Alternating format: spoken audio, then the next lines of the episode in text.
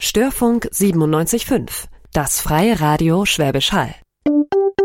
Talk mit Dana. Menschen, Geschichten, Emotionen. Spannende Gäste live im Studio bei Dana Dietzimmern. Heute haben wir Nummer 57. Das ist eine krumme Nummer, aber für mich, wie es aussieht, die letzte Sendung, die ich hier auf dem Radiostörfunk habe, weil ich nächstes Jahr beruflich anders eingespannt bin und das nicht mehr schaffe. Aber darum geht es heute überhaupt nicht. Wir nutzen aber diese Chance in dieser Sendung mal ein wenig über die Dinge zu reden, die uns im Leben geprägt haben. Das ist ja lieb und nett und schön, aber wir haben ganz oft die Situation, dass uns dann Dinge triggern und diese Prägung uns leider irgendwo querkommen. Und dafür habe ich mir jemanden eingeladen, die Martina Nachbauer. Hallo Martina. Hallo Dana. Und Martina ist ein Mindset-Junkie. Ich könnte auch yes. sagen, das war dein Begriff, den du ja. mir gegeben hast. Coach wäre jetzt korrekter. Aber Coach ist so ein bisschen abgegriffen. Ne? Ja, da hast du recht, ja. Ja, und ähm, da denke ich mir, um, dass wir es trotzdem so als Bewusstseinscoach zum Beispiel ist ja ein schönes Wort. Ne? Das heißt, du mhm. schaffst ein wenig Bewusstsein. Ja, nicht nur ein wenig, ganz, ganz, ganz viel und in der Tiefe. Wie würdest du das beschreiben, was du heute machst? Puh. Das ist schwierig, weil das unglaublich viele Komponenten sind, die da einspielen. Ähm, aber worum es geht, ist zu verstehen, dass also Frau vor allem Frau, mhm. versteht, warum tick ich so, wie ich ticke, was, was mache ich da eigentlich in der Tiefe? Warum kann ich Dinge nicht lassen, obwohl mir alles in meinem Kopf sagt, hey, hör auf damit? Oder warum tue ich Dinge immer, immer, immer wieder? Ähm, und mein Kopf sagt genauso, hey, stopp. Es reicht, du weißt genau, dass das Schwachsinn ist, was du jetzt gerade machen willst. Und trotzdem tun wir es. Wir können nicht damit aufhören. Das ist, das ist komisch irgendwie, ne? Du, du hast mhm. es im Kopf, du hast die Logik. Ich meine, das ist diskutieren mit dem Raucher. Das mhm, ist ja genau. ist ja jetzt analog vielleicht dazu, aber im Prinzip weiß derjenige, er muss aufhören, er mhm. schadet seiner Gesundheit, er, er, er spuckt schon Brocken, mhm. aber er raucht weiter. Ja. So und das ist jetzt gibt's ja immer so einen Satz: Alles ist in der Kindheit begründet. Stimmt das? Yes. Ist es so? Ja, also ich ähm, habe auch immer wieder so Phasen gehabt, wo ich mich auch gegen diesen Ansatz gewehrt habe, bin ich mhm. ganz ehrlich, weil ich finde es immer so einfach, alles auf die Vergangenheit zu schieben und natürlich auch, ähm, Klammer auf, auf die Eltern vor allen Dingen zu schieben. Aber ähm, es geht äh, in der Betrachtungsweise, wie ich es tue, gar nicht darum, irgendjemandem eine Schuld zu geben. oder Wäre zu einfach, genau. Genau, oder irgendjemanden zu bewerten oder äh, zu verurteilen, sondern sondern es geht darum, hinzuschauen, sich bewusst zu werden. Was mache ich hier eigentlich und warum mache ich es? Warum kann ich nicht damit aufhören? Und wie kann ich vielleicht damit aufhören? Darum geht es einfach. Das sagt sich aber jetzt so leicht. Dass, dass wenn ich die Mechanismen nicht an Bord habe und die Werkzeuge überhaupt mal zu mir zu kommen und zu mhm. reflektieren, mhm. was mit mir los ist, kann ich auch keine Ansätze finden. Mhm. Wir, wir können ja mal du machst das ja schon jetzt ein paar Jahre. Mhm. Es hat ja eine Vorgeschichte, weil es ist ja jetzt nicht vom Himmel gefallen, dass du sagst, ich werde das jetzt mal, also ich bin jetzt, werde jetzt Bewusstseinscoach, das finde ich toll, sondern es gibt ja. ja immer einen Anlass und ein Ereignis. Mhm. Und bei dir war das so, du hast mir gesagt im Vorgespräch, ich bin eine Perfektionistin. Yes. Das ist ja erstmal cool, ne? Also ja, bin ich auch heute noch, stehe ich noch dazu, ja. ja. Aber ich sehe es heute anders und ich kann heute ganz anders damit umgehen. Wann wurde die, wann wurde es dir zum Verhängnis? Also wann, mhm. wann war es eine Last? Mhm. Also es geht eigentlich noch tiefer. Perfektionistin ist eigentlich so der oberflächliche Trigger, sage ich jetzt mal, das, was da mhm. drunter lag. Und jetzt sind wir bei dem, was du eingangs angesprochen hast, bei der Prägung, ist bei mir das Thema nicht gut genug sein das Gefühl haben wir alle so ein bisschen. Ne? Wir werden vielleicht viele, ein bisschen ja. minderwertig oder ah, ich bin, bin, bin doch nicht so passend hier oder ich weiß das nicht, ich bin nichts, ich kann nichts, kommt ja dann so ganz schnell als Folge. Mhm. Und als Kind, wir, alles liegt ja in der Kindheit begründet. So, dann ja. fangen wir doch mal bei der Kindheit an. Also, du hast einen Bruder. Genau. Hast du den geliebt?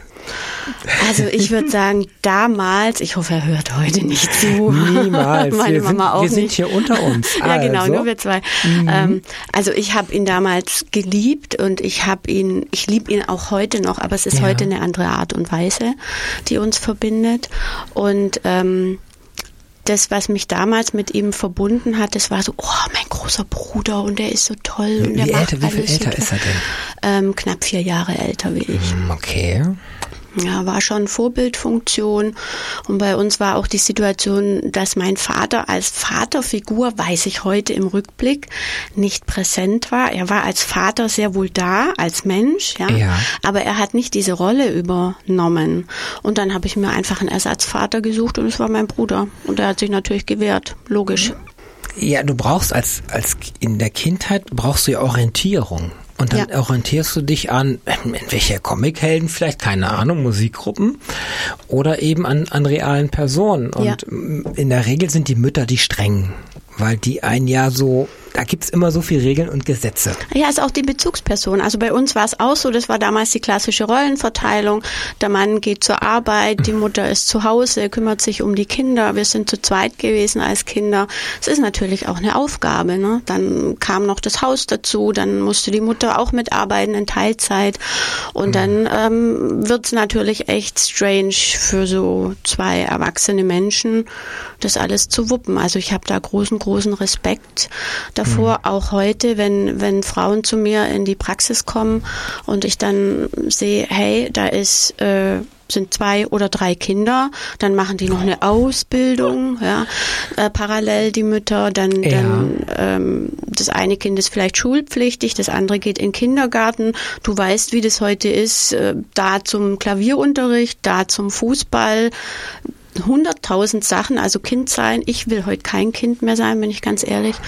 Und ähm, dann machen die eben noch eine Weiterbildung und dann arbeiten die noch. Ich kann es auf der einen Seite verstehen, ja, weil die wollen natürlich auch einen anderen Horizont bekommen als ähm, als nur Kind, Kinder, nur Familie, ja, ich kann es total nachvollziehen. Aber die begeben sich da in eine Welt, wo die auf vier, fünf, sechs Hochzeiten gleichzeitig tanzen und das zerreibt. Das zerreibt und macht mürbe. Ah, absolut. Und, und dann gibt's dann, dann sind das dann diese überforderten Eltern irgendwann in gewissen Situationen? Ich würde schon sagen, also Ja. ich würde jetzt aber sagen, äh, qualitativ, nee, quantitativ, also von der Menge her einfach Ja, überfordert, nicht inhaltlich. Aber es ist, wie, wie willst du das alles wuppen? Es ist Als Krass. Mutter, als Mutter steckst du dich dann auch schon ein bisschen nach hinten dran, zurück. Letztendlich Natürlich. stellst, stellst äh, vieles äh, weg an Hobbys äh, und so weiter und sagst, die Kinder kommen zuerst. Mhm. Das ist alles verständlich an der Stelle. Und irgendwann bleibt aber der Mensch auf der Strecke. Und jetzt ist es so, wir wollen ja mal auf die Kindheit kommen. Mhm. Ich kann mich mit dem Kind auch richtig beschäftigen und kann dem Kind die Welt erklären oder ich kann sagen, jetzt geh auf dein Zimmer oder wenn du brav bist, so ist immer der Satz, den ich verwende, kriegst du ein Lolli und das ist so, das ist eine tolle Konditionierung. Die ist noch sehr oberflächlich, wir, wir gehen ja noch in die Tiefe. Du hast so einen Bruder gehabt, das war Ja. Grundschule, der war dann schon auf der nächsten höheren Schule und warst du gut in der Schule? Wie würdest du es heute bezeichnen? So. Ja, wenn, wenn das jetzt ein äh, TV gewesen wäre, hätte jeder meine Gestik sehen können. Nee, natürlich war ich, Radio. Natürlich war ich nicht gut auf der Schule, ähm, weil ich hatte diesen großen, großen Bruder vor mir und es hieß immer, ah, okay, du bist die Martina Nachbauer. Ich kenne deinen Bruder, das ist der Ralf Nachbauer. Jetzt schauen wir mal, was du bringst. so, und das nennt Super. sich Buff. Erwartung Ja. an dich. Und, Und die dann- musst du im Alter von neun, zehn, elf Jahren Ah, das fing ja in der Grundschule schon an. Also schon da hieß es ja immer, ah, die Was Schwester hast du gemacht? von Wie hast du dich gefühlt? Kannst du dich noch erinnern? Ähm, also Grundschule habe ich ziemlich ausgeblendet. Ähm, das Einzige, ich habe ziemlich viel von der Kindheit ausgeblendet. Können wir nachher noch drauf kommen, Thema Hochsensibilität. Können wir auch jetzt machen. Wenn wir in der Kindheit sind, machen wir das jetzt. Wir haben Ja, alle Zeit der Welt okay. heute. Also das ist auch begründet dadurch, dass ich äh, hochsensibel bin, ähm, sehr feinfühlig, bin jetzt nicht extrem ausgeprägt, was Hochsensibilität angeht, aber ähm, so, ich sag mal so im Mittelfeld, da gibt's ja ganz unterschiedliche Blüten. Und ähm, hochsensible Menschen, also zumindest die, die ich verkörpere, eher die stillen, die, die Introvertierten, die etwas leise sind und ähm, sehr gefühlsbetont sind die blenden ihre Kindheit mal sehr gerne aus, weil, ja. weil ähm, diese Menschen, diese Frauen, diese Kinder ein extrem hohes Bedürfnis an Liebe, an Zuwendung haben und es in ihrer Kindheit nicht bekommen, es aber auch gar nicht bekommen können, weil die Eltern oftmals gar nicht wissen, was habe ich denn hier eigentlich für ein Hammerwesen vor mir, ja? Was will das denn alles von mir? Können das Bedürfnis nicht erfüllen und ähm, dann entsteht im Prinzip die Problematik, dass das, das Kind empfindet wie eine Misshandlung. Ja? Und eine ah. Misshandlung wird ausgeblendet. Das kennen wir von missbrauchten Kindern, die dann ähm, dieses Erlebnis aus der Kindheit ganz, ganz, ganz oft ausblenden und eben auch einen großen Teil dieser Kindheit ausblenden. Und das Gleiche passiert auch mit hochsensiblen, sehr feinfühlig, äh, sehr feinfühligen Kindern. Geht oft mhm. einher mit hochintelligent, ist jetzt bei mir nicht der Fall, ähm, oder sprachbegabt. Also es gibt ganz unterschiedliche Ausprägungen ähm, gerne auch als ADHS-Kinder abgestempelt, ja. Ist man oh, ja, ja ganz schnell bei dem Thema Ritalin. Ähm, und auch da lohnt sich der Blick, hey, habe ich jetzt hier wirklich ein ADHS-Kind oder ähm, ist es einfach extrem feinfühlig, emotional betont, hat es ganz andere Bedürfnisse, werden, kommen Reize ganz anders rein. Und wenn ich dem Kind eine gewisse Struktur biete, einen gewissen Rahmen biete, ähm, dann einfach um die Bedürfnisse des Kindes weiß, da muss ich mich informieren als Eltern, mhm. als Mutter. Ja. Führt kein Weg dran vorbei, äh, dann kann ich solche Kinder ganz wunderbar auffangen und sie in ihr Leben tragen, sage ich jetzt mal.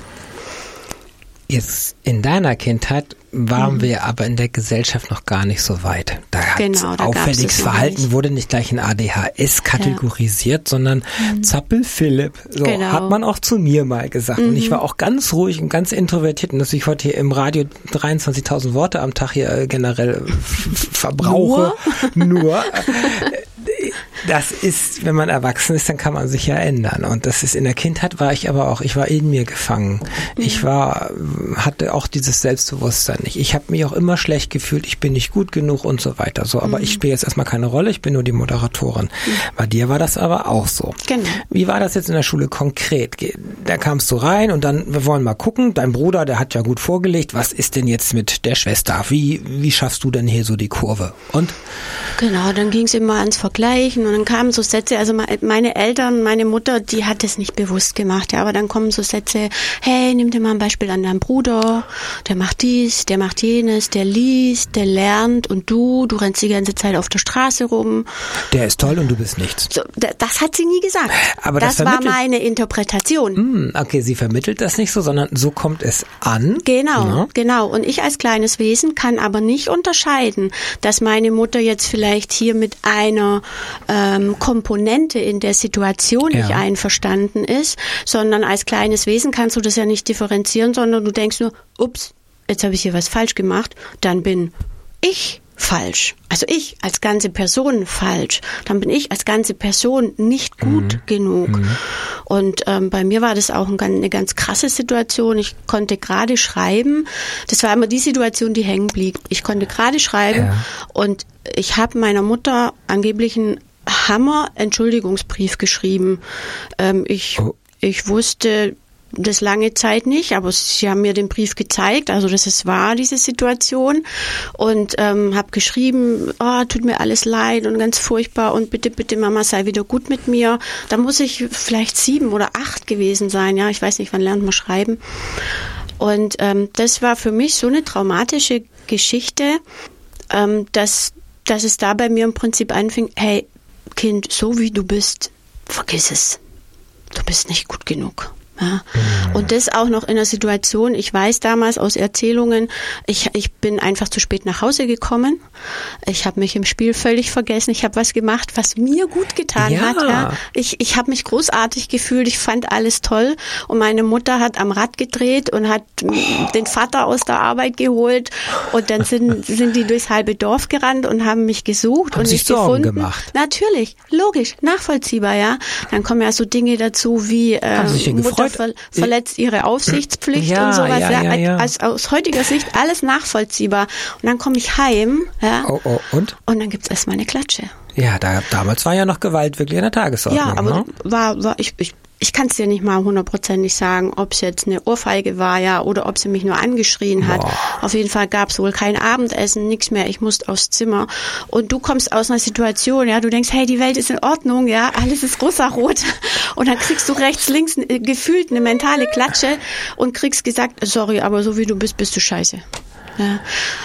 Keiner wusste, was er da tat.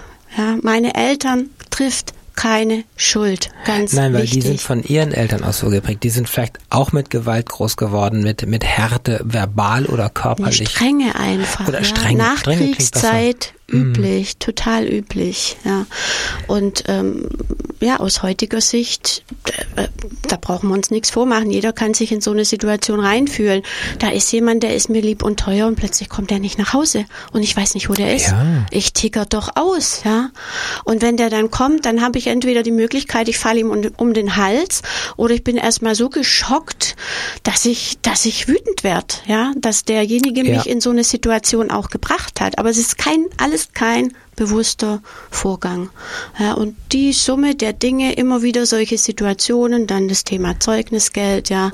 Mein Bruder hat immer feste abkassiert, ich habe immer feste zahlen dürfen. Was ist denn für die heute Zeugnisgeld, die dies nicht wissen? Ah, gute Frage. Ja, ja. Zeugnis. Also wir haben damals zum Zeugnis Geld bekommen. Für einen Einser gab's, ich, ich weiß es nicht mehr, drei, Eu drei D-Mark waren es ja damals. mhm. Für einen Zweier gab's zwei Mark. Für einen Dreier gab's eine Mark. Oh, für einen immerhin. Vierer nix. Und für einen Fünfer oder für einen Vierer musste ich dann eine Mark zahlen. Für einen Fünfer zwei Mark und für einen Sechser drei Mark. Und ich habe halt immer An, an gezahlt. deinen Bruder? Nein, an meine An- an Eltern. dein- okay. Also die Eltern haben ausgegeben und sie haben auch eingenommen. Du bist ja dann doppelt gestraft. Ich meine, du hast Ja. schon eine schlechte Note und dir selber, weil du den Anspruch an dich hast, das zeigt da, ey, das kann ich nicht, Chemie, Bio, Mathe, was auch immer. Und, und dann darfst du noch Geld abgeben, was, was viel Geld ist, wenn man, wenn man noch jung ist, das Taschengeld. Ja, genau. So. Und das ist ja ein Wechselbad der Gefühle, würde man heute so sagen. Irgendwann stumpfst du ab.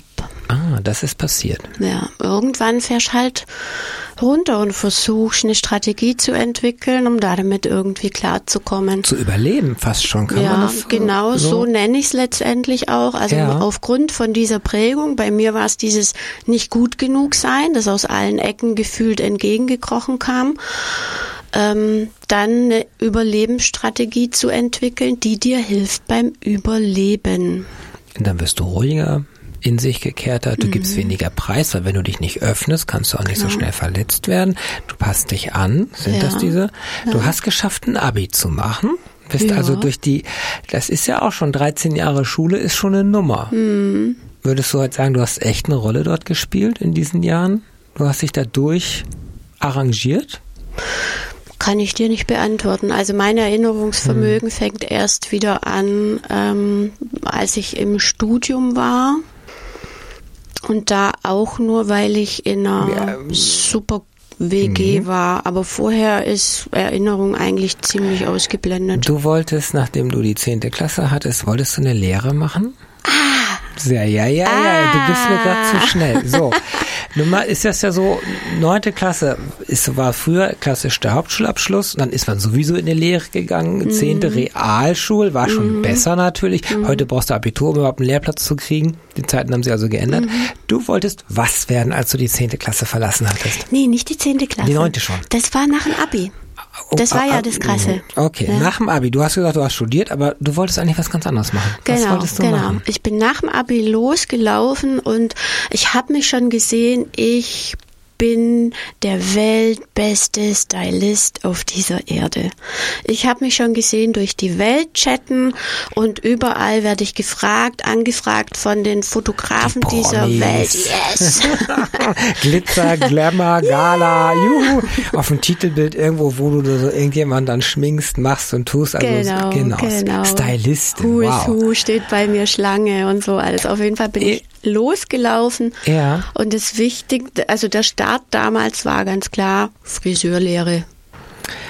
Soweit hatte ich mich schon informiert. Äh, Genau. damit du erstmal mit den Haaren anfängst. Und dann kommt ja Genau. Schminkerei und damit du Genau. so Stück um Stück dich einarbeitest, muss man sagen, klar, das ist dein, das war dein Herzblut vielleicht, du hast irgendwie einen Trigger gehabt und das, und das irgendwie entdeckt. Mhm. So, und dann Friseurlehre. Hast du einen Lehrplatz gekriegt? Ja, den habe ich mir auch ganz selbstständig gesucht und Ui. ich war stolz wie Bolle. Ich weiß Ja. es heute noch. Bin freudestrahlend heimgekommen und ich gesagt, Mama, Mama, ich habe eine Lehrstelle hier. So. Friseur. Und dann? Dann hätte sie das Gesicht sehen sollen. Ja, Kinnlade runter, so, boah. Ich hab dich nicht aufs Gimmi geschickt, dass du jetzt eine Friseurlehre machst, ja. Bitte, bitte, ähm, liebe Friseure Ja. da draußen, hat gar nichts mit euch zu tun. Die kennen die Geschichten wahrscheinlich auch Ja. und haben sich durchgesetzt. Genau. Deswegen sind sie heute Friseure. Genau, ich finde es immer noch nach wie vor einen großartigen Beruf. Aber meine, für meine Mutter, die hatte einfach einen anderen Lebensplan für mich, ja.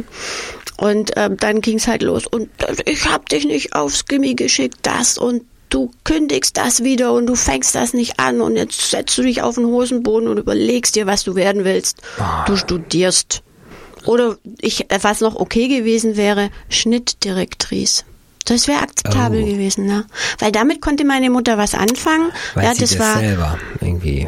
Äh, Ich, ich kann es ja nicht mal beantworten, aber das war irgendwie akzeptabel. So, dann hast, bist du jetzt bist ja nicht Friseur. Nö, In die Branche bist du. Du hast studiert. Und du hast Ja, was studiert? BWL studiert. Ja. Juhu, also BWL, ja, die hat Ja. man ja auch gebraucht in den. Wann war das Studium? Ja. So? 90er? Oh, jetzt fragst du mich was. Jo, dann. Wie hast du hast du es denn geliebt, die ganzen Zahlengeschichten und diese ganze Wirtschaft? Ich glaube nicht so Wie gefühlt. Bolle. Ne? Jetzt pass mal auf, ich habe da noch einen Schlenker eingebaut. Das war ja Berufsakademie Fachrichtung Handel. Ah. Weil die Alternative zu super duper Promi-Stylist war dann noch der Top-Designer. Ah, haben wir gedacht, wir nehmen Ja. mal so einen Umweg. Genau. Und ähm, dann habe ich wenigstens versucht, Fachrichtung Handel. Ja. Berufsakademie hieß es damals, Fachrichtung Handel, BWL. Und äh, dann kannst du wenigstens noch in die Damenoberbekleidung Oberbekleidung Bekleidung, ja. einsteigen und dich ähm, über diese Schiene dann orientieren, oder? Ja, hast aber das nicht gemacht, sondern nach dem BWL-Studium hast du abgeschlossen, ne? Ja, ja, genau. Habe ich abgeschlossen, auch richtig gut, sogar besser wie mein Bruder. Da war Martina richtig bolle stolz, ja. War das so ein bisschen das Ziel? Nicht bewusst, aber das ist so nah geworden. Ja, okay. Dann war ich natürlich schon großartig stolz. Mein Bruder hat mir auch damals gesagt, er hätte nicht damit gerechnet, dass ich dieses Studium überhaupt beende. Das war dann der zweite Stolzpunkt. Okay. Ja, und dann ging's los. Dann hatte ich eine Idee, was ich werden will, aber keinen Namen für den Job. Oh, Und dann habe ich mir mal so die Personaler dieser Welt gegriffen, so ein, zwei, und habe gesagt, hier Okay. könnt ihr mir helfen.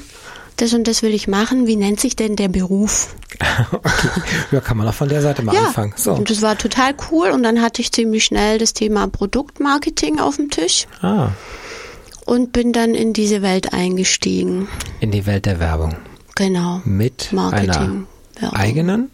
Nein, noch nicht. Erstmal angestellt, die ganze Schiene, Marketingassistentin, Unternehmenswerbung, Produktwerbung ganz am Anfang. Und ähm, dann kam so ein Break.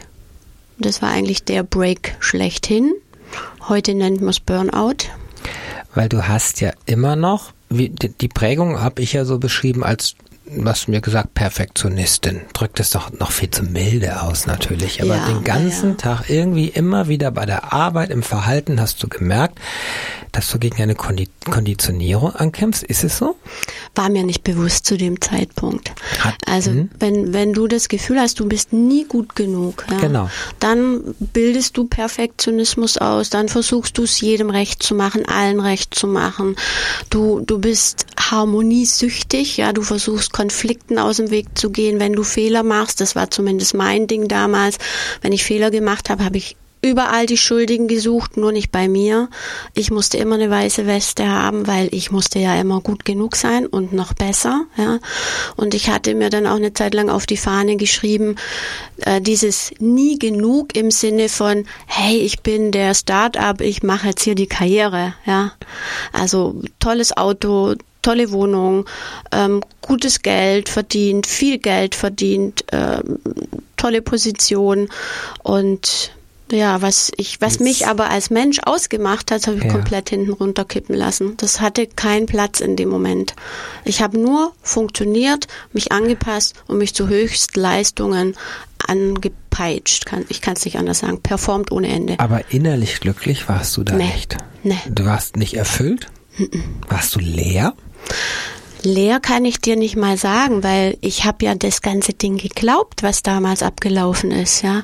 Ich war ja von dem überzeugt, dass das mein Leben ist. Ich, ich hatte ja gar keine Oh. Alternative. Ja. Und ich wusste auch gar nicht, dass es eine Alternative gibt. Das heißt, du bist da in diesem Hamsterrad drin und drehst und drehst und machst und machst. Du wunderst dich, warum, warum, warum du nicht mehr kannst, warum du immer müder wirst, warum du immer einsamer wirst letztendlich auch, ja. Auch zu dir selber, nicht nur zu. Ja, ja, allen. Ja, aber das, also dieses mich selber reflektiert habe ich zu dem Zeitpunkt überhaupt nicht. Null. Abgeschnitten. 0,0, ja. Okay. Das war, das war meine Überlebensstrategie. Wenn ich angefangen hätte zu reflektieren oder mich mal anzugucken, mich mal zu fragen, was will ich eigentlich? Ich wäre wahrscheinlich untergegangen. Ich hätte damit, Ja. wäre damit nicht zurechtgekommen. Das heißt, ich war nur im Außen orientiert und habe mich nur nach außen ähm, auch definiert und verglichen, war immer in der Bewertung drin, bis ich dann letztendlich zusammengebrochen bin. Also meine Worte waren, ich habe keinen Bock mehr zu kämpfen, lasst mich doch endlich einfach in Ruhe. Ich bin müde. Ich hatte keine Lebenslust mehr. Ich habe echt überlegt, fahre ich jetzt diese Kurve aus oder nehme ich den Baum, der da in der Kurve steht? Nein. Ich war an diesem Punkt, also diese permanent graue Wolke über dir, du weißt nicht, wo kommt die her, wie lang bleibt die? Entschuldigung. Wie, wie, wann geht die wieder? Ja, die war gefühlt immer da. Wochen, Monate, Jahre. Und du hangelst dich einfach so von Tag zu Tag. Ich habe Panikattacken bekommen, wenn es darum ging, dass ich aus dem vom Urlaub wieder ins Geschäft gehen sollte. Das es war, ich bin heulend im Klo gesessen, ja, wie ein kleines Häufchen Elend. Und dann Wie viele Jahre war diese Phase in dieser ganzen Werbeagentur? Das war ja nicht nur ein Jahr oder zwei. Dana, das kann ich dir nicht beantworten. nicht ich weiß nicht, wann es angefangen hat. Ich weiß nur, wann es aufgehört hat. Du bist umgekippt, umgefallen. Was ist passiert? ja, nicht mal wirklich umgekippt. Ich bin von der Messe zurückgekommen, vier Hammer-Messetage, Ja. gefühlt durchgearbeitet, lauf von einem Gebäude zum anderen und habe dieses innere Bild in mir, wie ich zusammenbreche und ich spüre auch, dass ich zusammenbreche und meine Füße haben mich weitergetragen und ich sehe mich, wie ich da weiterlaufe und ich denke, Moment, jetzt, also hier stimmt irgendwas gar nicht mehr. Hier läuft jetzt was völlig falsch, ja. Das war 95? Nee, 97, egal. Auf jeden Fall war ich damals 30. das können Okay. alle rechnen, wie alt ich heute bin. Ähm, und das war, das war der Moment, da habe ich gesagt, nee, jetzt, es muss sich was ändern. Ich überlebe das keine fünf Jahre mehr. Okay. Ich war 30 und hatte den Ausblick, mit 65 irgendwann mal aufzuhören.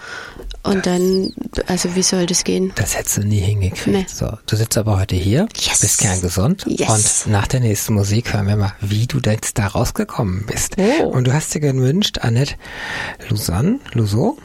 Kann Lausanne. eigen- ich kann meine eigene Schrift nicht lesen. Wo ist das Problem? Und das hätte ich gesagt, wo ist denn das Problem? Mein Gott, aufstehen, Ja. weitermachen, Gute Krone gerade rücken. Genau. So ist es leider nicht. Du bist auch nicht aus der Welt gegangen und hast das Auto nicht gegen den Baum gesetzt. Du bist einfach nur umgefallen, weil du nur noch eine funktionierende Hülle warst. Und im Alter von 30 kommt dann einfach, heute nennen wir es so neu modern, einfach Burnout. Ja. Wir sprechen, ich habe im Studio hier bei Talk mit Dana in Sendung 57 auf dem Störfunk die Martina Nachbauer hier. Sie sagt Mindset Junkie, Bewusstseinscoach und hat sehr authentisch selber erlebt, wie es, was es bedeutet, äh, in der Kindheit Konditionierung zu bekommen und ein Leben lang gegen anzukämpfen. Ich bin nicht gut genug, ist ein Satz, der mich echt geprägt hat. Jetzt kommt dann die Geschichte, wenn du so viel Zeit in was investierst und einfach äh, die Energie nicht zurückkriegst und das einfach nicht funktioniert, dann macht man einen eigenen Kram. Dann hat man das doch besser unter Kontrolle. Was hast du nach, wie bist du mit deinem Burnout umgegangen? Was waren die, mhm. was war die Konsequenz daraus? In mehreren Dingen, innerlich und auch vom Beruf her. Also der erste Schritt war Therapie. Oh. Ja. Und weil das damals ja noch so ein Geschmäckle hatte, habe ich erstmal meine Schwägerin hingeschickt. Nee. hab gesagt, Zur probatorischen Sitzung. Genau. Du ei, geh ei, du dahin. Die hatte damals ein Problem mit meinem Bruder. Und äh, dann kam sie aber zurück und fand das ganz großartig. Und dann habe ich gesagt, dann mache ich das jetzt auch. Und es war das Beste, was ich tun konnte. Ich bin ah. heute noch meiner Schwägerin tief dankbar, dass sie mit so einer Begeisterung zurückkam, ähm, weil das war im Prinzip der Anfang von meinem neuen Leben. Und ich habe mir Hilfe geholt. Und das möchte ich auch allen Frauen da draußen an die Hand geben. Holt euch Hilfe. Ihr müsst nicht alleine durch, durch eure Täler, durch eure Dunkelheit durchgehen. Es gibt da draußen ganz viele Menschen, die euch unterstützen können. Ja, aber du hast, das hat so ein Geschmäckle. Heute, Früher. ja, heute ist so, ich, ich bin beim Psychodoktor, für es ist der Seelenklempner. Das ist heute schon fast schon modern. Oh, ich werde gecoacht, ich habe einen mhm. Ernährungsberater, ich habe einen persönlichen Trainer. Genau, Gott sei der, Dank. Der, ja, damit, was steckt dahinter? Wir wollen doch alle wir selber sein. Und dazu müssen wir erstmal uns finden und uns so. Mhm. Da kommen wir jetzt drauf. Also du hast genau. Therapie gemacht und es hat dir das war eigentlich das Beste im Leben. So, so, so kommt das rüber. Absolut. Wie lange ging so, so die? Das ging in der Summe drei Jahre. Oh. Ja, aber am Anfang war es ziemlich eng getaktet. Da habe ich es aber ja. auch gebraucht, ja, um ja. da einfach rauszukommen aus diesem Tief. Und Oder. dann, und das finde ich, macht auch einen guten Therapeuten aus. Und dann lässt man mehr Luft reinkommen. Dann macht man alle zwei Wochen, einmal im Monat, vielleicht einmal im halben Jahr und dann mhm. irgendwann nur noch auf Zuruf. Ja. Das finde ich immer ganz wichtig. Und ähm, diese Frau hat mir aber den Weg geebnet in eine Selbstständigkeit. Ja, die hat mir den Weg geebnet hinzuhören. Ah. Hey, was willst denn du eigentlich? Ja, auf was hast denn du Bock? Und ähm, dann kam ziemlich schnell das Thema Selbstständigkeit auf den Tisch und dann dachte ich, eigene Werbeagentur. Also ich bleibe in dem Bereich, wo ich mich auskenne. Genau. Schuster bleibt bei deine Leister. Ja, das wo dann dein Fable, deine Leidenschaft so ein bisschen. Genau, hängt, ne? genau. genau. Hat mhm. mir damals ja auch Bolle Spaß gemacht, gar keine Frage. Ähm, und ich dachte, gut, da kann ich dann selber bestimmen, wie viel ich arbeite. Also ja. das Ziel war ja dann auch weniger zu arbeiten. Der Schuss ging aber nach hinten los. Warum weniger arbeiten? Weil du dann mehr Zeit für dich hast? Ne? Ja, kann ich dir heute gar nicht beantworten. Ich wollte ah. halt nicht mehr so viel arbeiten, weil das ist ja das, was mich kaputt gemacht hatte. Und dann war der Plan, dann, dann arbeite ich halt weniger. Ja. Dann und? ist alles fein. So, das Ziel erstmal. Mhm. Ja, genau. Und es hat aber halt nicht funktioniert.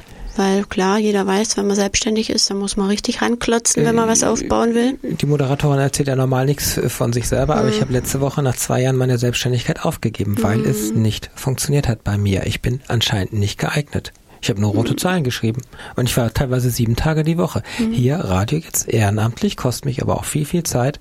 Und irgendwann sagst du, stopp hast du zum Glück nicht so schnell. Du hast erstmal Zeit investiert und das aufgebaut. So. Ja, ich bin auch mit so einer Naivität da reingegangen, oh. ja, weil auch da habe ich mich dann schon gesehen wieder nach einem Jahr Start-up des Jahres. Oh. Martina auf dem Cover von der W&V. Wer aus der Werbung kommt, kennt diese Werbung Zeitung. Und Werbung und Verkaufen. Genau. genau. Klasse Ding. Hat auch nicht funktioniert. Drei Jahre geackert, gemacht, getan, wie blöd, wieder zusammengeknallt. Drei Jahre immerhin. Ja. So, du hast einen Kundenstamm versucht aufzubauen, hast auch erste Erfolge. Genau. Was für einen Bereich hast du gemacht in der Werbung? Nur mal damit wir so ein bisschen. Full Service Werbeagentur, also die gesamte Bandbreite abgedeckt. Gib mir ein Beispiel. Full Service heißt, ähm, du machst ähm, Print, also die, diese ganzen Papierprodukte. Du machst Eventbereich, du machst also Veranstaltungen, du machst ähm, digitale Medien, mhm. das ganze Internetthema. Also genau, du deckst Logo. alles ab, genau wo ein Unternehmen sich nach außen präsentiert, völlig egal über welchen Kanal. So, das das, heißt Full Service. Das habe ich alleine gemacht Ja, mit äh, freien Mitarbeitern. Ich war quasi derjenige, der die Verträge reingeholt hat, die Aufträge reingeholt hat und dann habe ich alles in die Kanäle geschoben zu meinen freien Mitarbeitern. Habe alles wieder koordiniert, wieder zu mir geholt, bin wieder zum Kunden und so ging das die ganze Zeit hin und her. In meinen Spitzenzeiten habe ich 23 Kunden gleichzeitig bedient. Ja, da war doch vorprogrammiert, dass du nach drei Jahren umfällst. Yes. Ja, äh, wieso verfallen wir immer wieder in dieselben Mechanismen? weil ich auch in der Therapie nicht an diese Grundprägung rangegangen Ja. bin, an dieses nicht gut genug. Das haben wir nicht geknackt. Das habt ihr nicht gefunden, kann das sein? Oder habt ihr es gefunden, aber nicht den Weg daraus gefunden? Also ich kann dir nicht mal sagen, ob wir es Mhm. gefunden haben. Selbst wenn wir es gefunden haben, waren wir uns nicht im Klaren drüber, was es bedeutet, was es für eine Auswirkung hat auf mein Leben. Und so sie, ich habe 23 Kunden, ich will sie alle bedienen, ich will mit allen lieb sein und allen meinen Erfolg haben, mich Mhm. drin sonnen drin und und letztendlich hat kann das ja genauso wieder nicht funktionieren. Das hat's auch nicht. Und Genau, zusammengeknallt, wie du vorhin gesagt hast, Krönchen gerichtet, aufgestanden, weitergelaufen, ja. Und das habe ich ähm, noch eine Weile durchgehalten. 16 Jahre in der Summe. Nee. Da habe ich die Agentur gehalten, genau. Und dann hat sich aber immer mehr in mir dieser Wunsch breit gemacht, äh, weil, und deswegen Mindset Junkie, angetriggert durch die Therapie bin ich natürlich immer tiefer in dieses Thema Persönlichkeitsentwicklung eingestiegen. Und es ist so großartig zu erfahren, was du alles tun kannst, was du alles ändern kannst an dir. Auch e völlig egal, ob du jetzt 15, 35 oder 80 bist. Ja, du kannst dich Ja. in jedem Alter ändern und weiterentwickeln und dein Leben ganz aktiv gestalten. Und dann habe ich so die spirituellen Ecken auch mal ausgeleuchtet, habe alles wirklich ausprobiert, auch in eigen, im Eigenstudium, sage ich jetzt mal, Selbsterfahrung. Kann ja nicht schaden. Eben, nee, dann kann ich es auch viel authentischer äh, Ja. weitergeben. Ne? Ja. Das, das fand ich auch ganz wichtig. Und ähm, bis ich dann das Gefühl hatte, jetzt habe ich so einen großen Wissenspool und, und so viel Erfahrung gesammelt, jetzt möchte ich das gerne weitergeben.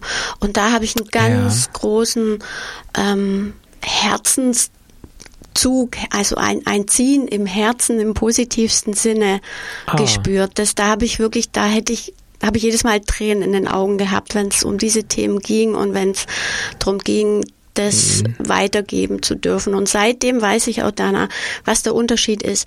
Werbeagentur hat mir Bolle Spaß gemacht. Keine Frage, ja. Ja. War, war richtig lustig. Teilweise hatte auch seine Tiefen, seine Herausforderungen, braucht man jetzt auch nicht drum rumreden, ja, aber im Großen und Ganzen richtig, richtig Spaß gemacht. Ja.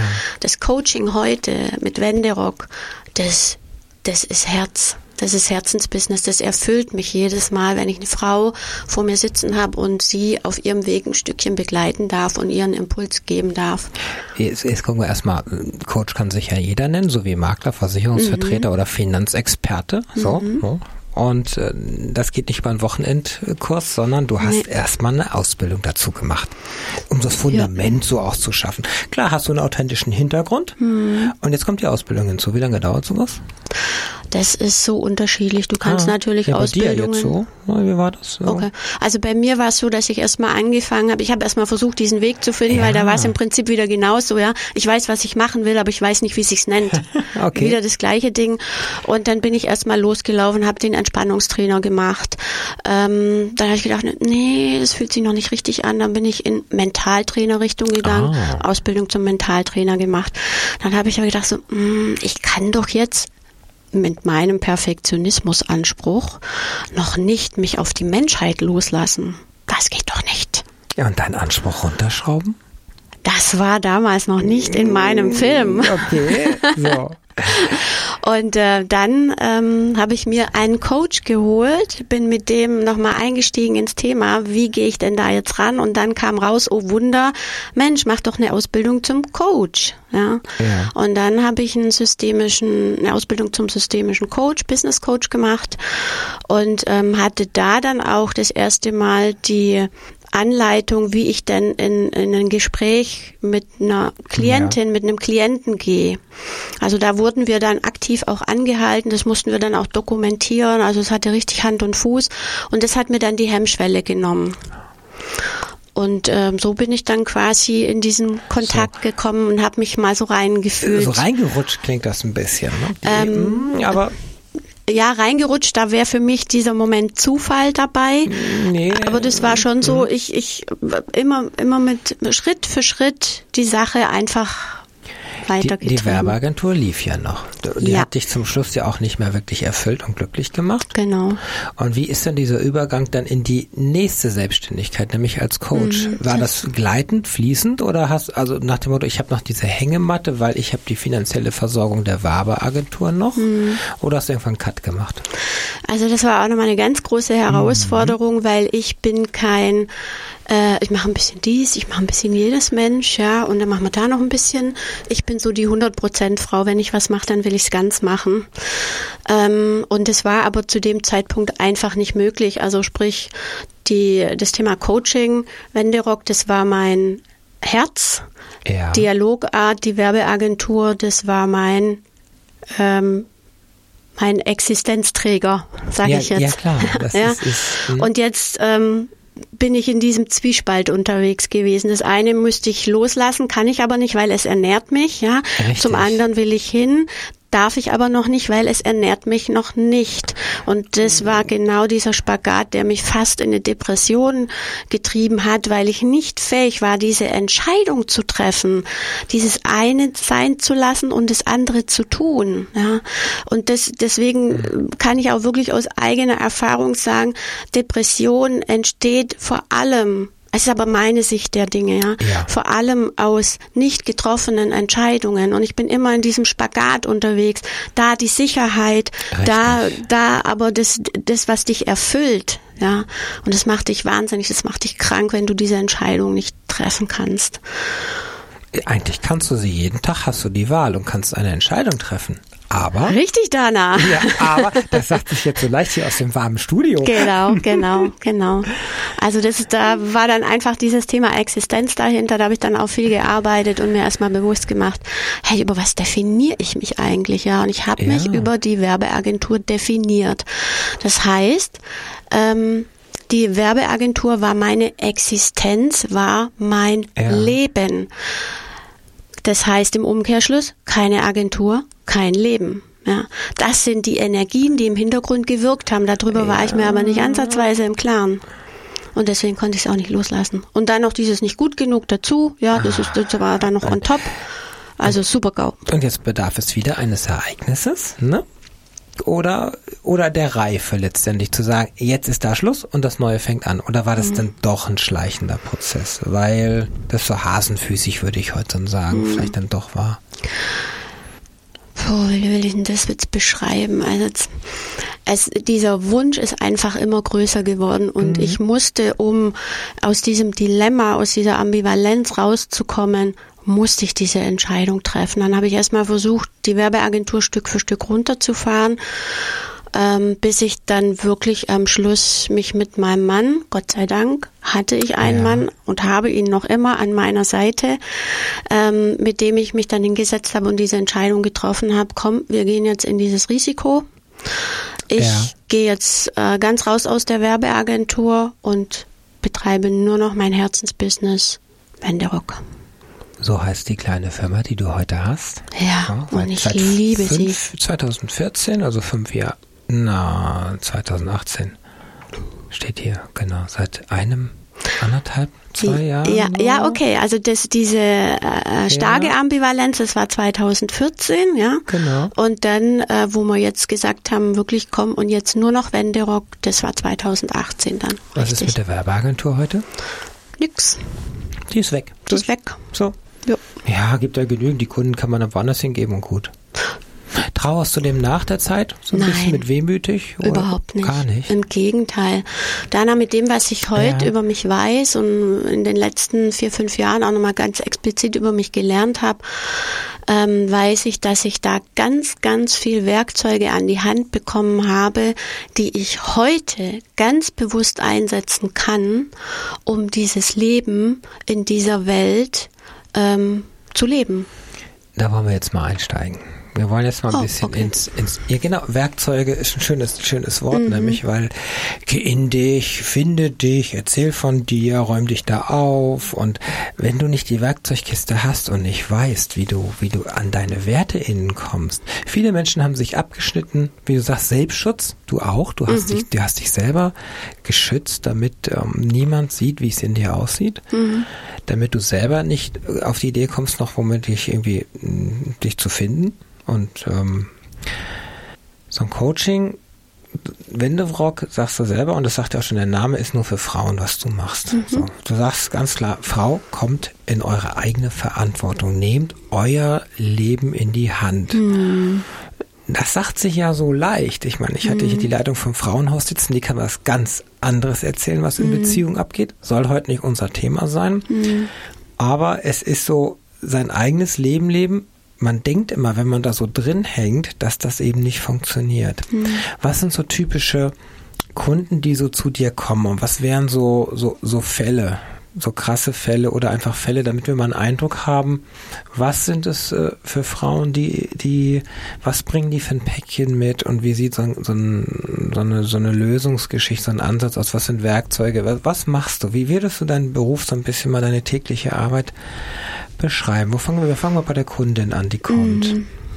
Also die Frau, die den Weg zu mir findet, die steigt erstmal ein.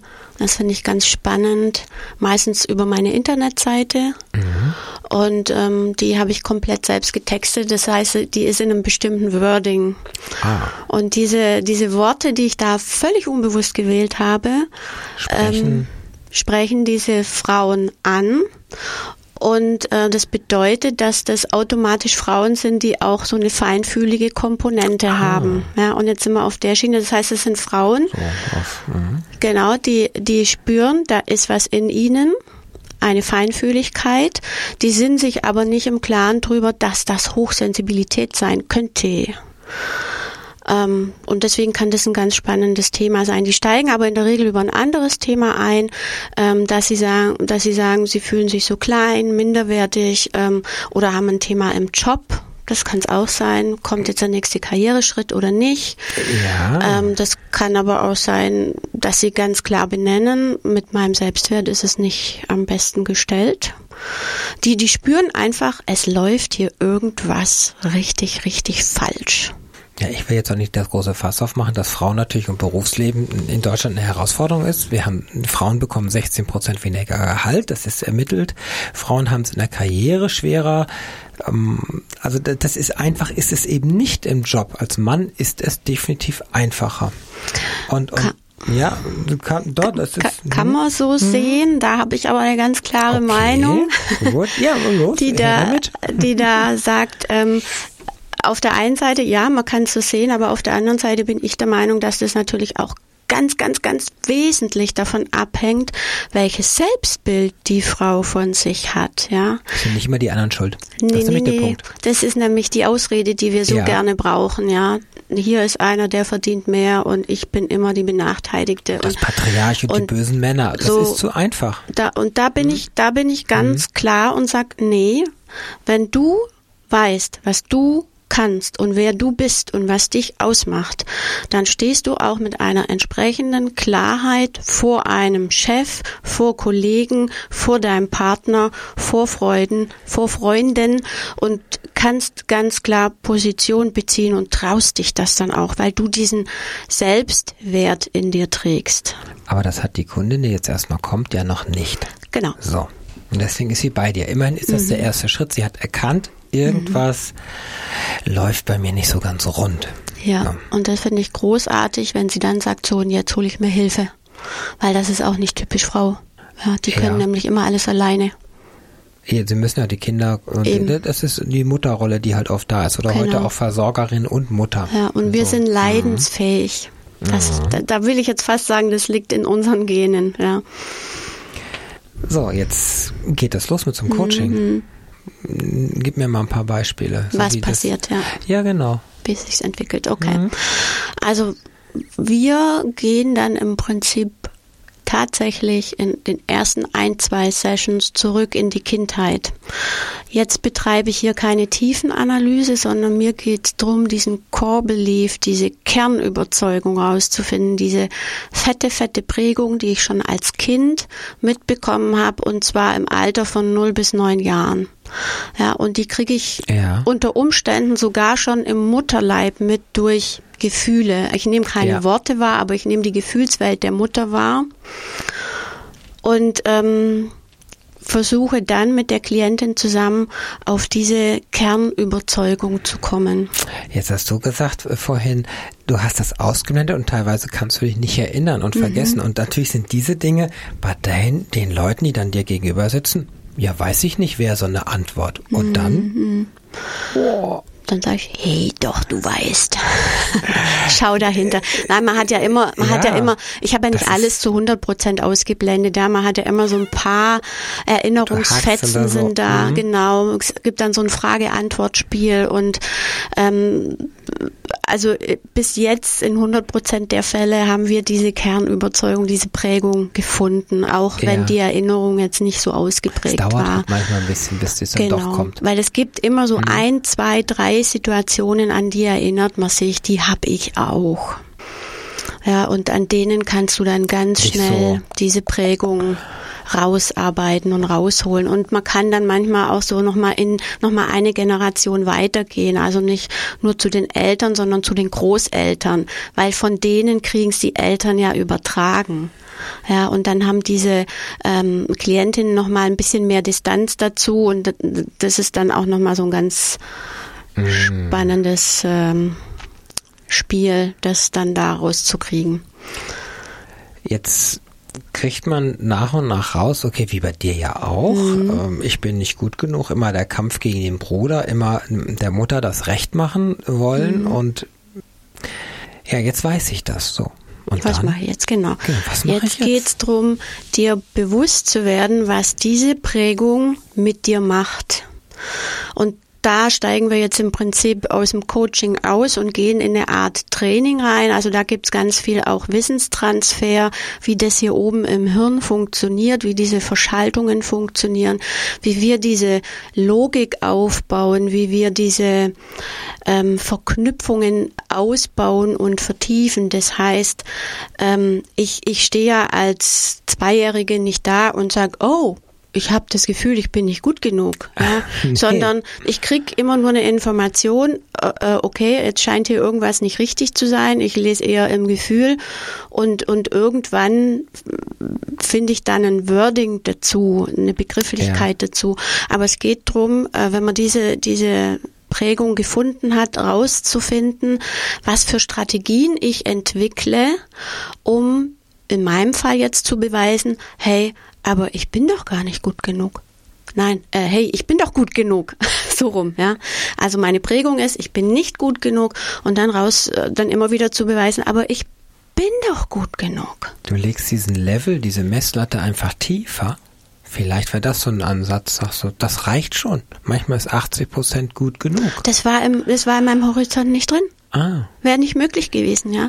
Und ich habe mir immer wieder, und jetzt kommen wir in so einen Reality-Loop rein, und Ja. ich habe mir immer wieder Situationen gesucht, in denen ich beweisen kann, dass ich gut genug bin.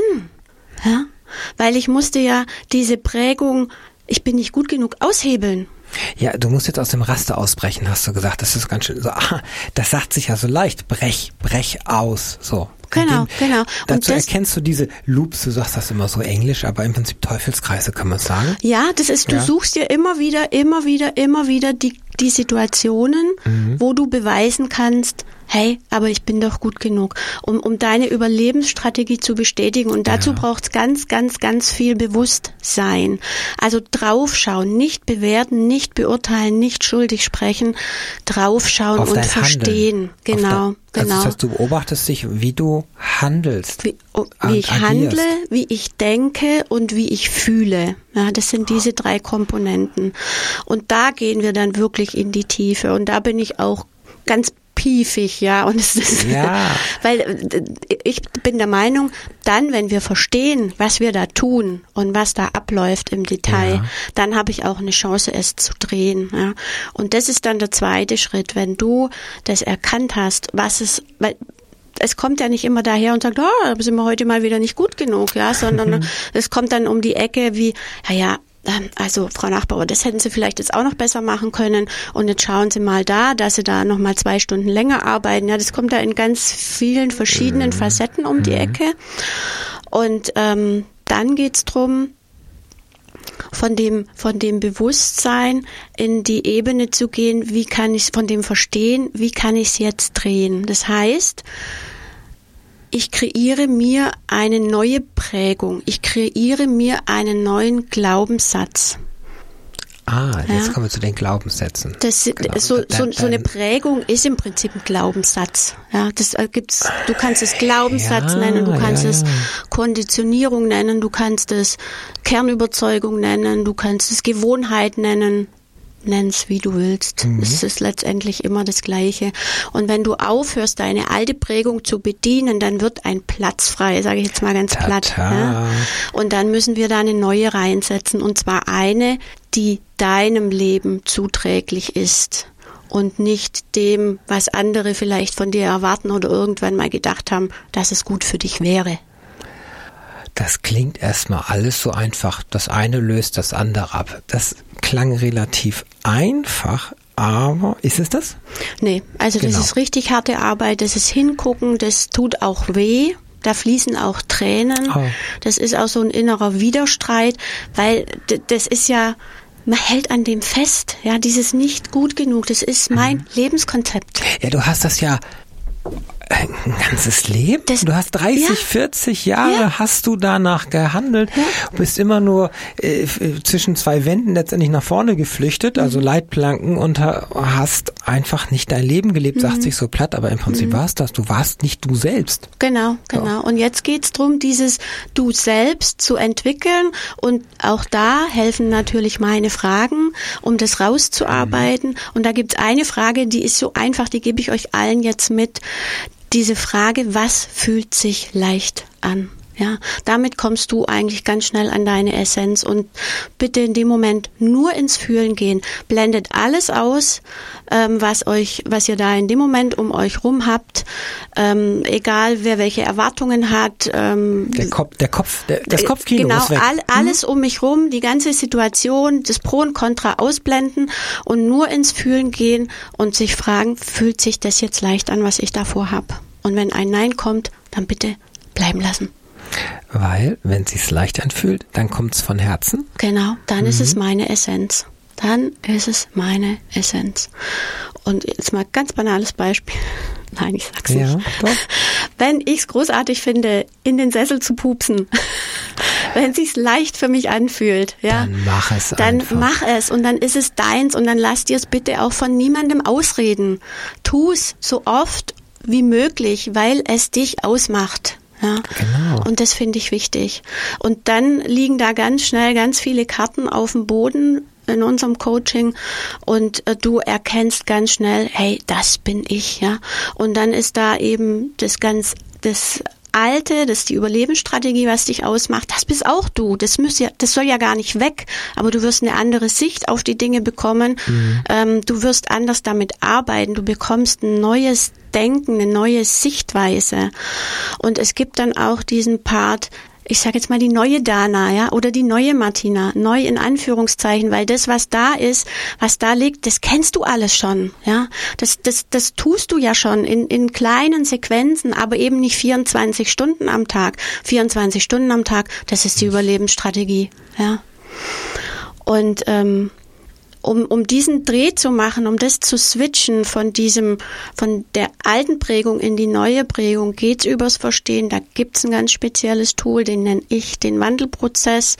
Ähm, den habe auch ich entwickelt und rausgearbeitet aus meinen letzten Erfahrungen, also aus meinen Erfahrungen aus den letzten Jahren mit mir selbst. Und ähm, dann kommen noch weitere Werkzeuge einfach dazu, die die diesen Prozess noch vertiefen, ja, und die dich in eine positive Gedankenwelt bringen, die es dir erleichtern, in diese positive Gedankenwelt einzusteigen. Da reden wir über Dankbarkeit, da reden wir über Vergebung, da reden mm. wir über Quantenfeld, oh. hm. Quantenphysik, da reden wir über hypnotherapeutische Ansätze. Wir reden über Manifestieren. Ah, also das, jetzt kann ich wieder folgen. ja, also das ist, äh, das, das würde jetzt den Rahmen hier echt ja, sprengen, um ja. ins Detail reinzugehen. Aber es ist. Ähm, das klingt sehr, sehr komplex und sehr kompliziert. Ist es aber gar nicht. Mm, genau, weil letztendlich ist es so, klar, erzählen, die Punkte finden, die Punkte angehen und jetzt sagt sich so leicht, ja, dann wirf das über Bord, jetzt lebe danach, mhm. bau das aus. Das ist es nicht. Nee, nee das soll es auch gar nicht nee. sein. Das, das Ziel ist wirklich, äh, dich als Ganzes mitzunehmen. Ah. Ja? Und wie gesagt, ähm, Perfektionismus ist jetzt mal vordergründig für mich negativ belegt. Ja? Aber ja. es hat auch einen Nutzen. Und den rauszuarbeiten und rauszufinden, was ist denn der Nutzen? Ja? Warum bist du denn so perfekt? Was bringt's dir denn? Und weil alles hat zwei Seiten. Ja, ich, ja. An Perfektionismus hat eine negative Wirkung, aber er hat auch eine positive Wirkung. Und den positiven Anteil auch rauszuarbeiten, damit du die Chance hast, den Perfektionismus mal ganz anders zu betrachten. Und so wird der vermeintlich negative Perfektionismus zu deinem Freund, weil er dir eine Botschaft mitbringt. Ja, ich hatte hier einen Gast am Anfang in den ersten Minuten, der war etwas aufgeregt und da du diesen Hintergrund hast, ein bisschen perfekt und vorbereitet zu sein, hast, mhm. ich habe noch nie einen Gast gehabt, der ein, zwei, drei, vier, fünf, sechs große Karteikarten hier hat und hat die vollgeschrieben, ganz perfekt in ordentlicher Schrift, mhm. um so ein bisschen Sicherheit auch zu bekommen. Absolut, ja. Genau. Du, du hast gar nicht drauf geguckt, du mhm. hast sie bis jetzt nicht genutzt. Mal gucken, wir haben noch ein paar Minuten, ob mhm. wir da Facetten drauf haben, die, die du jetzt als wichtig empfindest deswegen, du hast, es hat alles zwei Seiten, das ist absolut korrekt und du hast immer die Wahl. Das sind auch für mich so zwei so Dinge, die ich verinnerlicht mhm. habe. Und du kannst jederzeit sagen, ich lasse das und ich mache das. Und manchmal auch, muss man einfach auch nur auf sich hören und auf sein Bauchgefühl mhm. und den Kopf mhm. ausblenden. Wir sind irgendwo immer mal Kopfmenschen, weil wir alles auch immer doch richtig und machen wollen. Aber manchmal muss man es auch nicht richtig machen, sondern was probieren. Ja. Und auf die, die Nase sich blutig holen und, und dann, dann das nochmal probieren. Auf jeden Fall der Punkt ist neues Denken. Das heißt, wenn ich Prägung habe, wenn ich konditioniert bin, ich habe das jetzt gefunden, dann eine andere Sichtweise entwickeln. Mhm. So. Mhm. Auch das Positive zu sehen, wie ich war, aber generell mein Leben anders zu führen. Das ist ja jetzt der Punkt. Genau, und da drin gipfelt dann im Prinzip das Ganze, mhm. dass wir wirklich in zwölf Lebensbereiche einsteigen. Beziehung, Freundschaft, ähm, Kreativität, Spiritualität, mhm. Beruf natürlich, intellektuelle Fähigkeiten etc. pp. Zwölf Bereiche. Okay. Und dann geht's darum, wirklich, wirklich, wirklich groß zu träumen. Dream big, ja.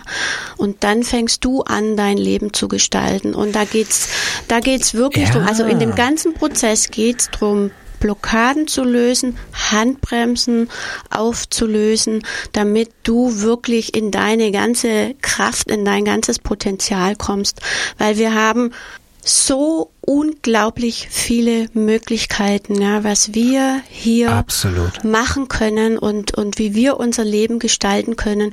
Und wir, es gibt diese Aussage, elf Millionen Sinneseindrücke pro Sekunde nehmen wir wahr.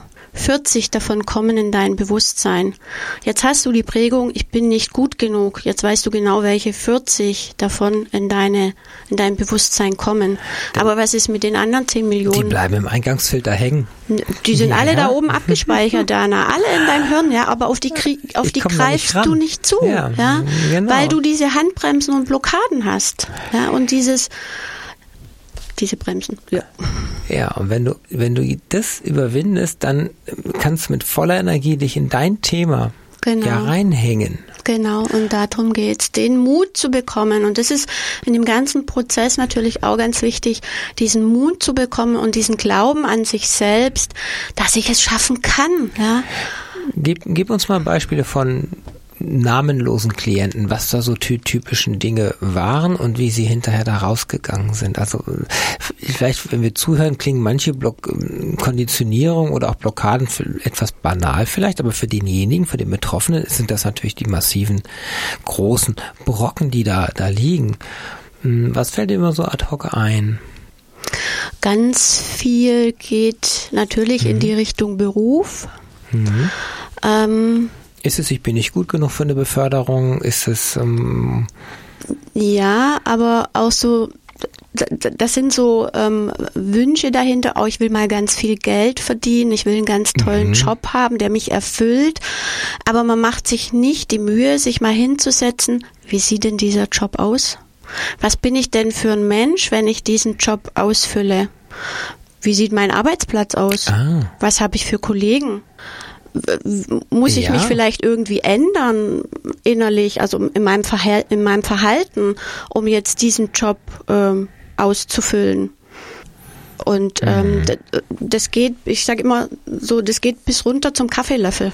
Ja, den, den, den sich ausgestalten, also diesen inneren Film drehen, dass ich dahin will. Ich nehme immer so gern dieses Beispiel, ich will Bundeskanzlerin werden ne? und ich habe noch keinen Plan, wie ich da hinkomme. Kein Parteiprogramm, gar nichts. Ich bin nicht mal politisch interessiert, ja, aber ich habe jetzt diese Idee, Bundeskanzlerin zu werden und ich drehe diesen inneren Film und ich sehe mich, wie ich da auf der Kanzel stehe, in Anführungszeichen. Du hinterfragst die Idee auch gar nicht, ne? Weil die ist ja mega weit weg. Genau, und darum geht's ja, dass ich sie auch nicht hinterfrage, sondern ich höre ja. nur auf mein Herz, was will ich? Ja, wofür brenne ich? Und, genau. und das ist im Prinzip der Sprit in meinem Motor. Und wenn ich den aktiviere, dann, und jetzt könnten wir einsteigen in die Quantenphysik, ja. Das machen wir nicht, dann hängen nee. wir ganz viele Menschen ab, das tun wir jetzt nicht. Genau. äh, aber dann setze ich einen Impuls in ein Universum, in meine Gedankenwelt. Mhm. Und ähm, habe dann die Möglichkeit, das runterzubrechen auf einen ersten möglichen Schritt. Was will ich ja. denn jetzt tun? Was kann ich denn jetzt tun? Da muss ich noch keinen Job kündigen, ja. Ich könnte, wie du sagst, mich vielleicht mal informieren, was gibt's denn so für Parteiprogramme? Was gibt's denn überhaupt für Parteien? Was gibt's denn für Programme? Dann gehe ich mal zu einer Partei und höre mir das an, wie die so reden und gucke mir die Leute an. Ja. Aber ich habe immer diesen Film im Kopf, wo ich mich sehe, wo ich als Kanzlerin über irgendeinen roten Teppich laufe und irgendeiner wichtigen mhm. Persönlichkeit die Hand schüttle und tolle Reden halte und wichtige Entscheidungen treffe. Ja, ich brauche diesen inneren ja. Film.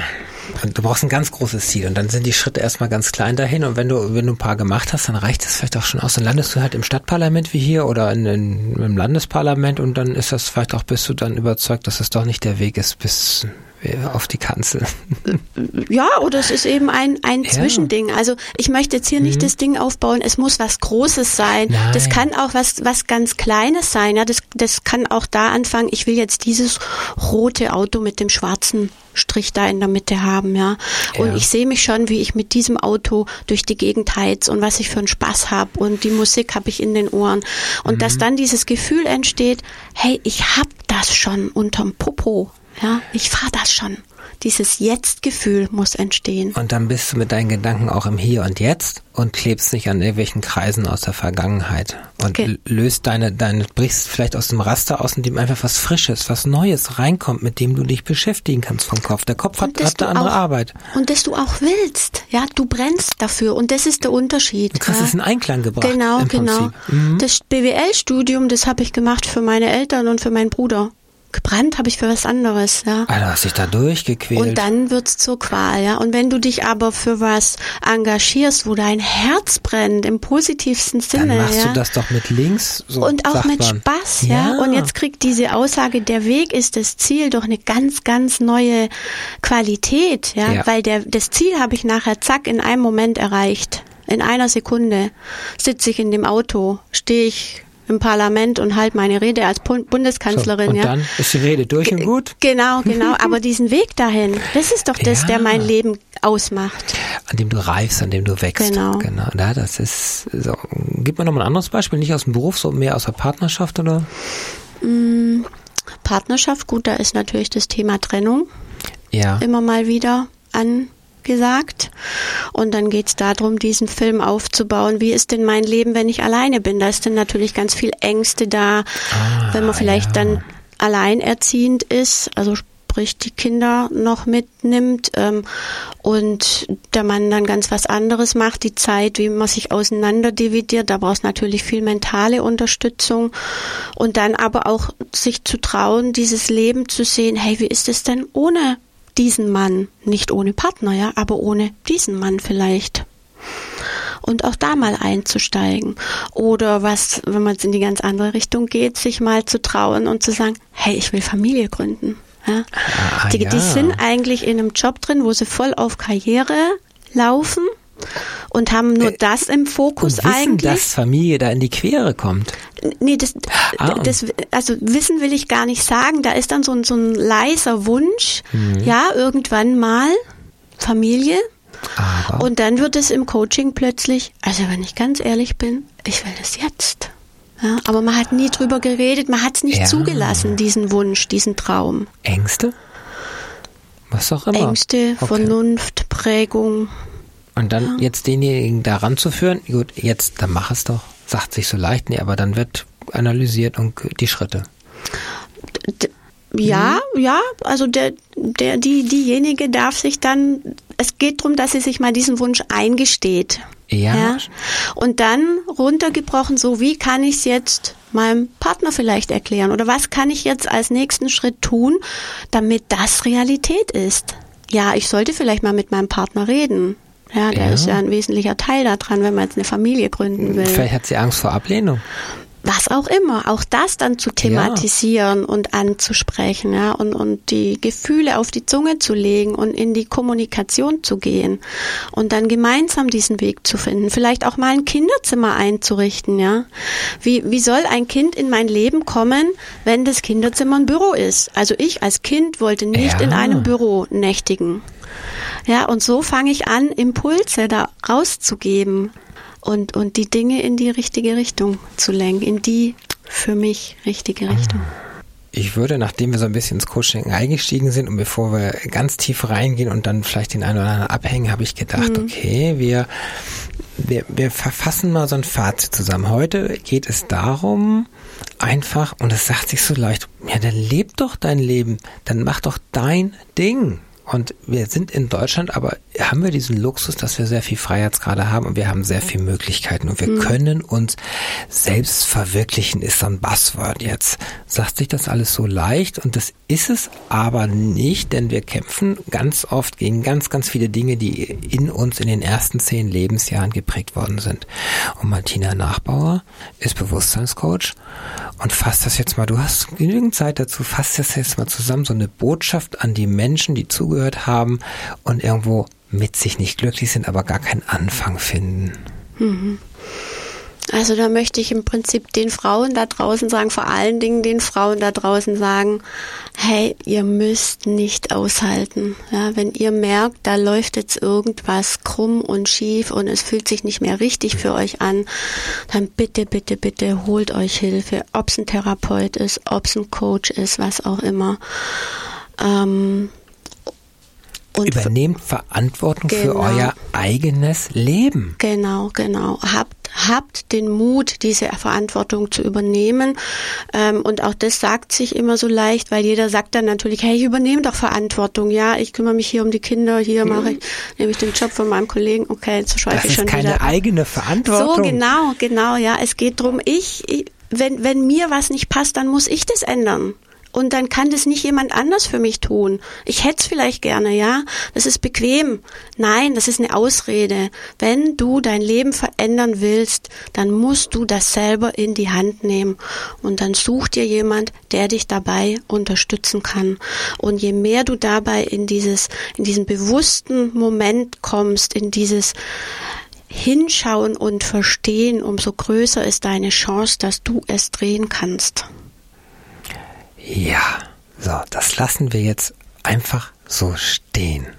Ich bin ganz allein verantwortlich. Niemand ist schuld. Das fasse ich mal mit meinen Worten so zusammen. Ich kann aus dem Raster von was auch immer, Konditionierung, Prägung, Teufelskreisen ausbrechen. Ja. Ich kann immer gehen. Ich habe immer die Wahl und kann immer einen anderen Weg einschlagen. Und es hilft oft, das haben wir gesehen, ein großes Ziel sich zu setzen, auch wenn es wenn man es irgendjemand erzählt und alle sagen, du bist bescheuert, ist es genau richtig das große Ziel und dann die kleinen Schritte zu gehen und damit reifen und wachsen. Und es funktioniert. Jetzt haben wir ganz viele Lebenshilfe gegeben. Wie geht's denn bei dir so weiter? Was denkst du? Was kommt noch so auf dich zu? Puh. Oh, ist gemein jetzt, ne? Puh, also ja, du machst die Coaching. Frage hättest du mir gestern stellen können, nee, dann hätte ich, ich mich vorbereiten können. Nein, nein, nein das tun wir nicht. Also zu dir kommen ja ganz, ganz viele Frauen und du kriegst ganz viele ja. Geschichten mit und du bist ganz, ganz äh, dabei und das ist natürlich auch eine abwechslungsreiche ja. Geschichte und das nimmt dich aber sicherlich auch oft mit. Deswegen so, wie gehst du damit um und wie, wie ist so der Ausgleich und wie, wie geht's in deinem Leben weiter? Möchtest du das noch machen bis zur Rente? So? Ich möchte es sogar hm. länger machen. Wow, mein cool. Leben hört nicht mit der Rente auf. Mein blöd, Arbeitsleben schon hm. gleich gar nicht. Ja. Ähm, Finde ich sowieso eine komische Sichtweise. Ja. Ähm, Menschen also glücklich ich, machen, ne? Ja, Menschen, vor allen Dingen Frauen, das, da geht mir einfach das Herz auf, wenn ich, wenn ich Frau den Weg zeigen kann in, in dieses Leben voller Selbstbestimmung, in ihr eigenes Leben. Ja. Sie, ja. sie soll ihr Leben zu ihrem Ponyhof machen. Das geht und das kann sie mit 30 tun, das kann sie mit 50, das kann sie auch noch mit 70 tun. Ja.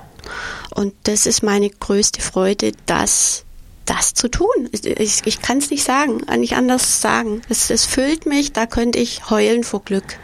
Ja, passt doch. Alles gut. So. Es gibt nichts Schöneres für mich. So, ich, dann sage ich erstmal Danke, Martina, dass du da warst. Ich danke. So, und ruckzuck sind anderthalb Stunden jetzt vorbei. Ja, wow. Siehst du? Und das ist, und wir haben die Karteikarten gar nicht durchgearbeitet. Ja, im Studio war Martina Nachbauer, das war Talk mit Dana Nummer 57 und die letzte Sendung, die ich hier auf dem Radio Störfunk heute hatte, weil ich privat nicht mehr hierher kommen kann und deswegen bin ich auch ein wenig traurig, aber ich sag mir, es ist für mich auch eine Chance, mich weiterzuentwickeln. Und vielleicht mache ich Radio weiter, vielleicht Fernsehen. Das weiß man ja alles nicht. Mhm. Und wenn du hast große Wünsche, Bundeskanzlerin, ich hätte gerne im Fernsehen eine Talksendung. Aber nein, hast du nicht. Das war ja nur ein Beispiel. Keine Panik. Äh, Martina geht nicht in die Politik. So. Und ja, ob ich im Fernsehen mal lande, ich weiß es nicht. Um, morgen bin ich wohl erstmal in der Zeitung. Die Woche war ich schon im Radiointerview. Ich versuche auch die Dinge und das ist ja, man muss groß denken, kleine Schritte machen und mhm. es fühlt sich leicht und richtig an. Das ist der und, Punkt. Und dreh diesen inneren Film, Dana. Ja. Das ist der Sprit in deinem Motor. Emotionen, Emotionen. Jetzt gehe ich erstmal aus der Selbstständigkeit wieder eine Festanstellung mhm. und die fühlt sich momentan ganz richtig an, auch wenn sie mega anstrengend wird, aber das gehört zum Leben halt dazu. Dann. Was, wenn es ganz leicht wird? Ja, wahrscheinlich. Schauen wir mal. So. Ich bedanke mich bei euch, dass ihr mir so die Treue gehalten habt und mal schauen, wie, wo ich mit Talk mit Dana landen werde.